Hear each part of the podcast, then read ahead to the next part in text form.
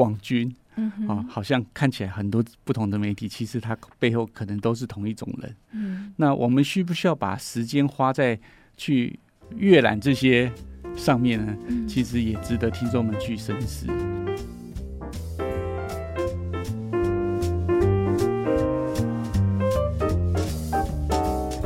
新闻光笔帮您画新闻重点。Hello，大家好，我是 Nancy，我是人文职业传播长 Roger。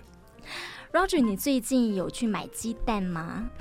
有，嗯哼，你买得到哦？买得到啊，有的时候会看到货架很空啊。而且旁边都会贴说每一个人限购两盒。好，所以其实最近缺蛋的新闻蛮多的，呃，就有在讲呢。哎，农委会说要进口这个鸡蛋嘛，哈，那就看到哎有一则新闻哦，他去讲到说台湾三月起啊是从澳洲来进口鸡蛋，但是网络上流传的讯息是暗示说这些澳洲出口台湾的鸡蛋呢，实际上来自大陆。后来呢，事实查核中心啊，他们就去查了，哎，发现这其实是谣言，因为其实事实就是从澳洲进口来的，所以其实网络上现在诶各种的假讯息呀、啊、假消息很多，所以我们就要来跟大家来探讨，呃，媒体之乱还有假讯息、假消息，其实对我们影响都蛮大的。我觉得有一些讯息哦，嗯，聪明的乐听者只要自己稍微有点智慧去分辨，就知道了。一个鸡蛋要从中国大陆运到澳洲，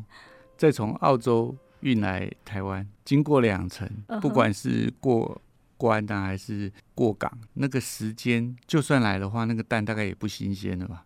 然后运输的成本多一倍，你看路程多一倍，对对，那个价钱也恐怕呃不是我们一般能够想要消耗的，所以这样的讯息我是没有收到啦。没有看到，但是如果看到，我也不会把它转传。不错了，还是有网络上一些查核中心去查，好告诉大家这是一个错误的讯息。不过，在现在这个媒体、自媒体还有各种有心人士的这种讯息的呃设计、制造，甚至呃想利用这种呃不实舆论的力量。其实让整个新闻界啊、媒体界啊，其实也造成了一个很大的困扰。嗯哼，对，我们有的时候在查一些资料，也要再三的求证，才能发现哦，这则新闻或者这则国外的最新报道到底是对还是不对。嗯啊，甚至我们也有发现到那个呃国际的知名媒体，它报道出来的新闻，其实里面也有一些有错误率。哦，对，所以想。要把这个查证的事情做好，的确是非常的困难，更何况我们说的阅听者。嗯，所以呃，其实呃，这个好莱坞的明星啊，Denzel Washington 哦，他曾经说过一句话，这句话后来呢，就是呃，大家都在流传。他说：“If you don't read the newspaper, you are…… 啊、uh,，uninformed. If you read the newspaper, you are misinformed. 就说如果你不看新闻的话，你会跟世界脱节。所以大家每天都在看新闻哈。但如果你看新闻的话，你会跟事实脱节。这是有点反讽啊。对对，那呃，我记得还有一,一句话嘛，No news is good news。嗯哼，对不对？所以其实都是传的是这个负面讯息，没有新闻就是好消息 啊，就代表天下太平，没什么值得好报道的。嗯，对。那通常我们在报道的时候，大家就知道啊，又有什么状况了啊，比如哪边又淹水啦，哪边又火灾啦，呃，很多的消息其实它的来只是一个。啊、呃，不好的新闻。不过我觉得中国有一句老话啦，嗯，秀才不出门，能知天下事嘛。所以你如果不看新闻，你会跟世界脱节，因为你不知道天下发生了什么事，对，对不对？那你看了新闻，你可能会与事实脱节，这个其实也是很有道理的，因为每一个媒体啊，很难做到百分之百的客观。嗯，他在报道这件事情的时候，他可能有先入为主的主见、看法或立场。嗯，但是呢，还有另外一个原因，嗯，就是现场在记录这个新闻的报道者，就算他很中立、很客观，他也不见得看得到那个新闻的全貌。哦，他只能看到片段。对，从片段里面去编织出或者是拼图出那件事情。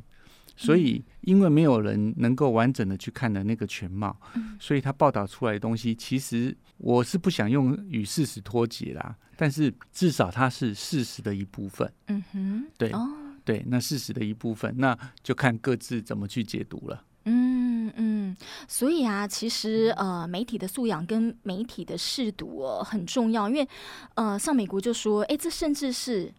会成为国安的问题哦，因为他们每次在这个呃总统大选哦，或者是呃这三年来的这个新冠疫情，都有各种的这种假消息、假讯息散播，所以这个会影响到呃他们的这个决策，或者影响到人心惶惶这样子的问题。对，所以呢，这两天美国就有一个新闻说呢，纽泽西州哦，他们正式将媒体素养纳入了义务教育，所以你是从小就要开始了。姐，你怎么去看新闻？我想这是一个蛮不错的新闻哈，嗯、就是说，呃，他把这个媒体素养纳入义务教育，当然它也是一个时代的产物。嗯、为什么呢？因为以以往媒体这件事情是专业人士在做的，所以呢，记者也好，媒体报道者也好，大部分都是由呃专业的机构，不管你是啊、呃、BBC 啊，像我们大爱啊等等，都是一个媒体。可是呢，因为现在的时代跟设备的这个方便性啊，所以在网际网络加上这个无线传输发达的年代，那每一个人都可以变成自己是媒体，也就是所谓的自媒体。甚至那个自媒体啊，我们很多的类似像 YouTuber 啊，他其实根本未成年，嗯，他就已经在他的自己经营的频道上呢，有了数万、数十万。以上的这种追踪者，嗯哼，换言之，就是他自己也有一个呃，足以让他发表的内容去影响到他那群阅听者的一种影响力。嗯，那既然是这样子，那时代其实是要跟着进步的。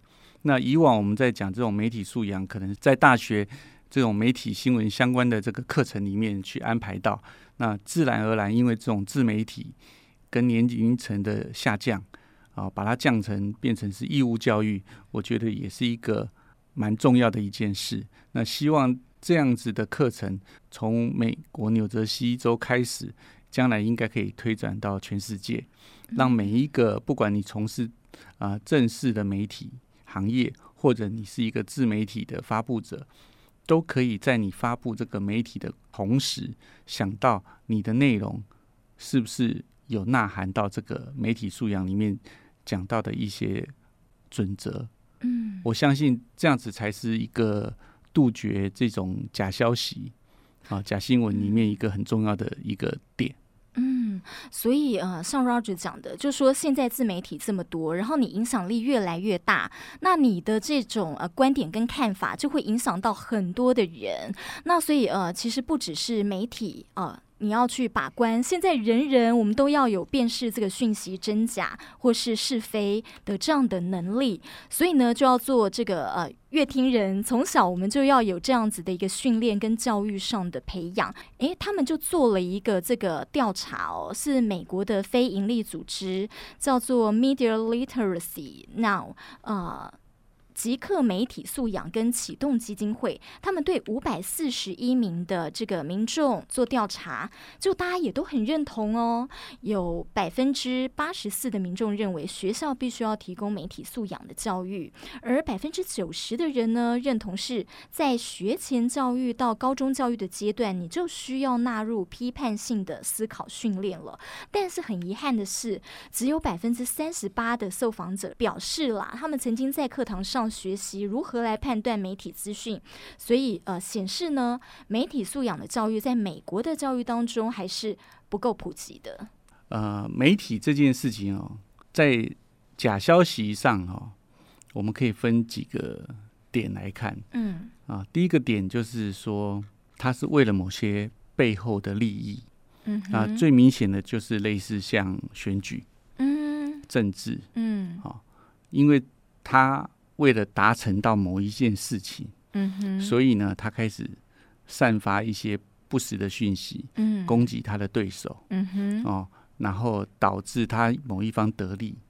那另外一个部分呢，是商业利益，哦，对，然后比如说呃，这个产品或这个东西，他可能不是用真的用产品去讲这件事，可是他去用包装哦，告诉你，哎，用了这个以后哦，可以怎样怎样怎样，所以呢，吸引你去使用，那它背后其实是是有这样的立场，所以呢。在牵扯到现实的社会中，不管是政治也好，商业也好，啊，或者是想要哗众取宠，嗯，就像那个拼流量啊，因为我们知道现在流量也可以转换成钱，嗯，啊，变成这些自媒体的一些收入，嗯，那他就要开始出新利益，那所以呢，这种问题其实很难解决，嗯，那。我们要怎么样杜绝它？我觉得很难呢、欸。嗯，那重点是，当我们看到这样的讯息的时候，我们会不会往下再传？所以刚刚 Nancy 提到说，百分之三十八的受访者说，在课堂在课堂上学习到如何判断媒体资讯这件事情不普及。嗯，其实就会影响了大家在收到这个讯息以后，会不会变成一个助长者的身份？嗯，这件事也是很重要的。好，所以呢，其实纽泽西州他们开了这个第一炮，就说，呃，诶，要把这个媒体素养纳入义务教育。罗文大学的这个语言教授说呢，非常的赞同，也很欣慰，说这样的法案哦正式生效，因为他说他发现到，呃，他们的学生有些交来的作业里头就包含了很多的错误讯息，所以呢，他其实除了教啊、呃、语文学之外呢，他还会教学生。好，你以后做报告，你要怎么做研究分析，然后跟判断。另外，你要确认这个消息来源是不是真的可信，最后你才会纳入你自己的结论。其实蛮辛苦的啦，哦，因为如果是一个阅听者在决定要不要去分享这个讯息之前，哦，还要去做这些查证，怎么可能呢？所以，其实有的时候要呃相信。一些比较严谨的媒体，比如说大爱电视。嗯哼，你不是就有提到说，就是各个不同的媒体，大家去采访同一个新闻，那我们在第一线的记者，他会如何从画面跟文章中去做把关？对啦，这个。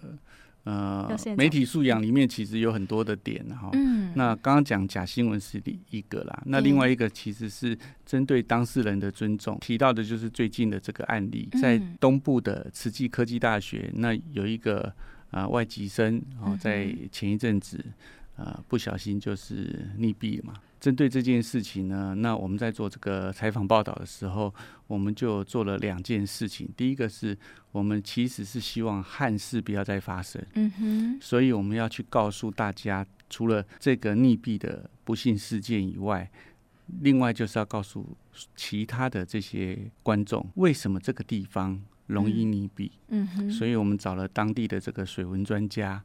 那跟你说，这边的水看起来是平的，可是里面的暗流，暗流的速度是多少？嗯哼，那那个速度呃是高于人游泳的速度，所以一旦是你被卷到那个海潮的暗流里面，其实你单靠会游泳你是游不回岸的。嗯，哦，那这样的知识性去让大家去更知道认知到这个安全。那另外一个就是说。关于尊重，因为他是一个科大的学生嘛，嗯，同学们呢也都是科大的学生，嗯，那针对这个些的话，我们就做到所谓的这叫当事人保护，嗯哼，所以我们的记者在拍摄的时候，我们都是从侧后方拍当事人，嗯、哦，就没有呃大拉拉的把他的正面啊啊暴露在画面中啊，也让这些同学们也是一样，那这样子的话，就是我们。表示尊重，因为我们最重要的是传达这个讯息，是不希望有人再在这个地点再有溺毙的事件，嗯，啊，而而不是说要把这件事情吵得好像说哦，这个人是怎样怎样，对，然后哇，这里有多危险，然后这个浪多可怕，对，所以在报道的平时中，我们希望呃达到我们的目的，也尊重当事人，所以这个是我们在跟其他。啊，电视台或者其他媒体报道的时候有不一样的地方，嗯、啊，那当然是因为这个是一种台性吧。嗯、我们的台性就是希望以人文为本。嗯哼，对。那 Nancy 刚刚提到这这些假消息啊、假讯息啊，我觉得可以提一个例子，让大家也可以听听看。嗯，那 Nancy，你知道全世界嗯第一个最会善用媒体的元首是谁吗？这几年是川普了。第一个是谁？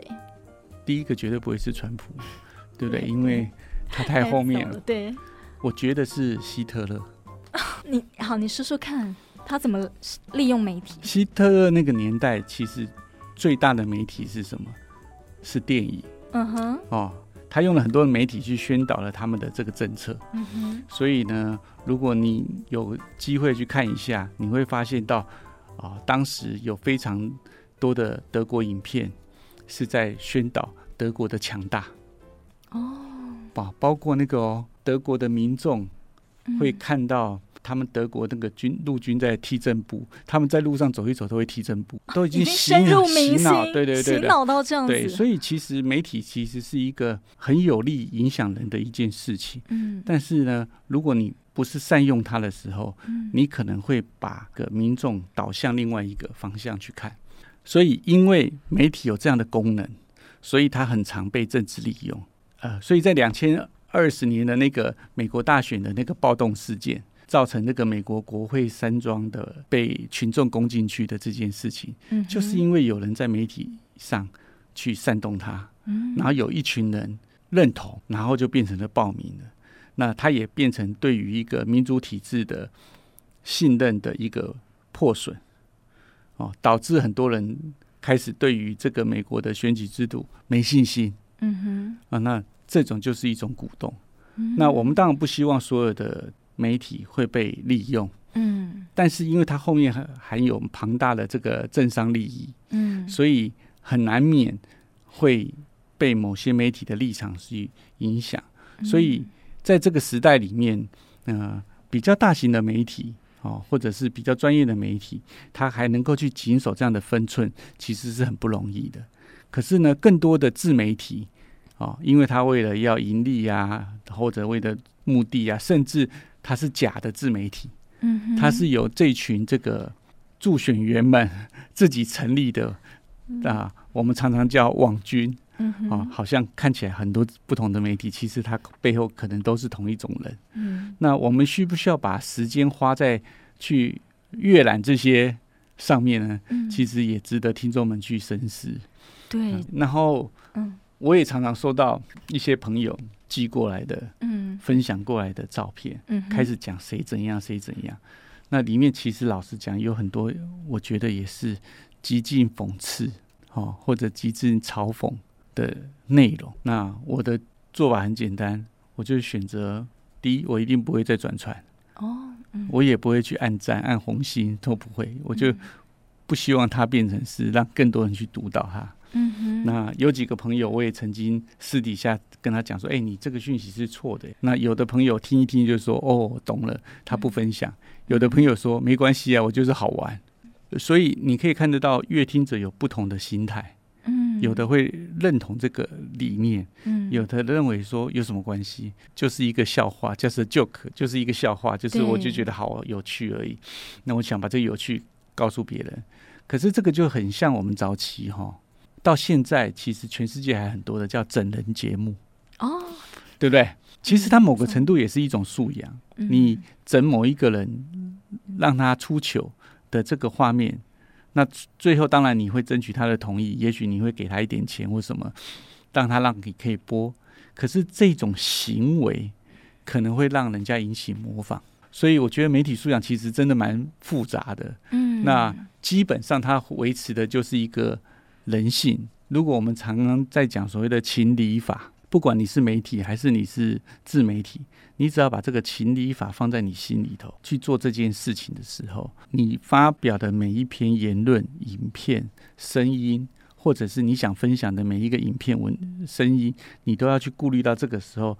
我觉得那个人跟人的尊重，跟这些假讯息的减少，哦，或者是嘲讽的讯息的减少，才有可能。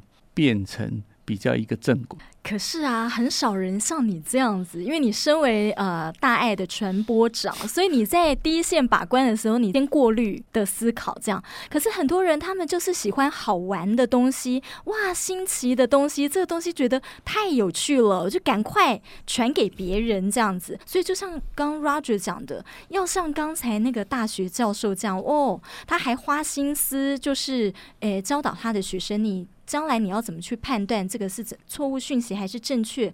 可信度还有它的消息来源在哪里？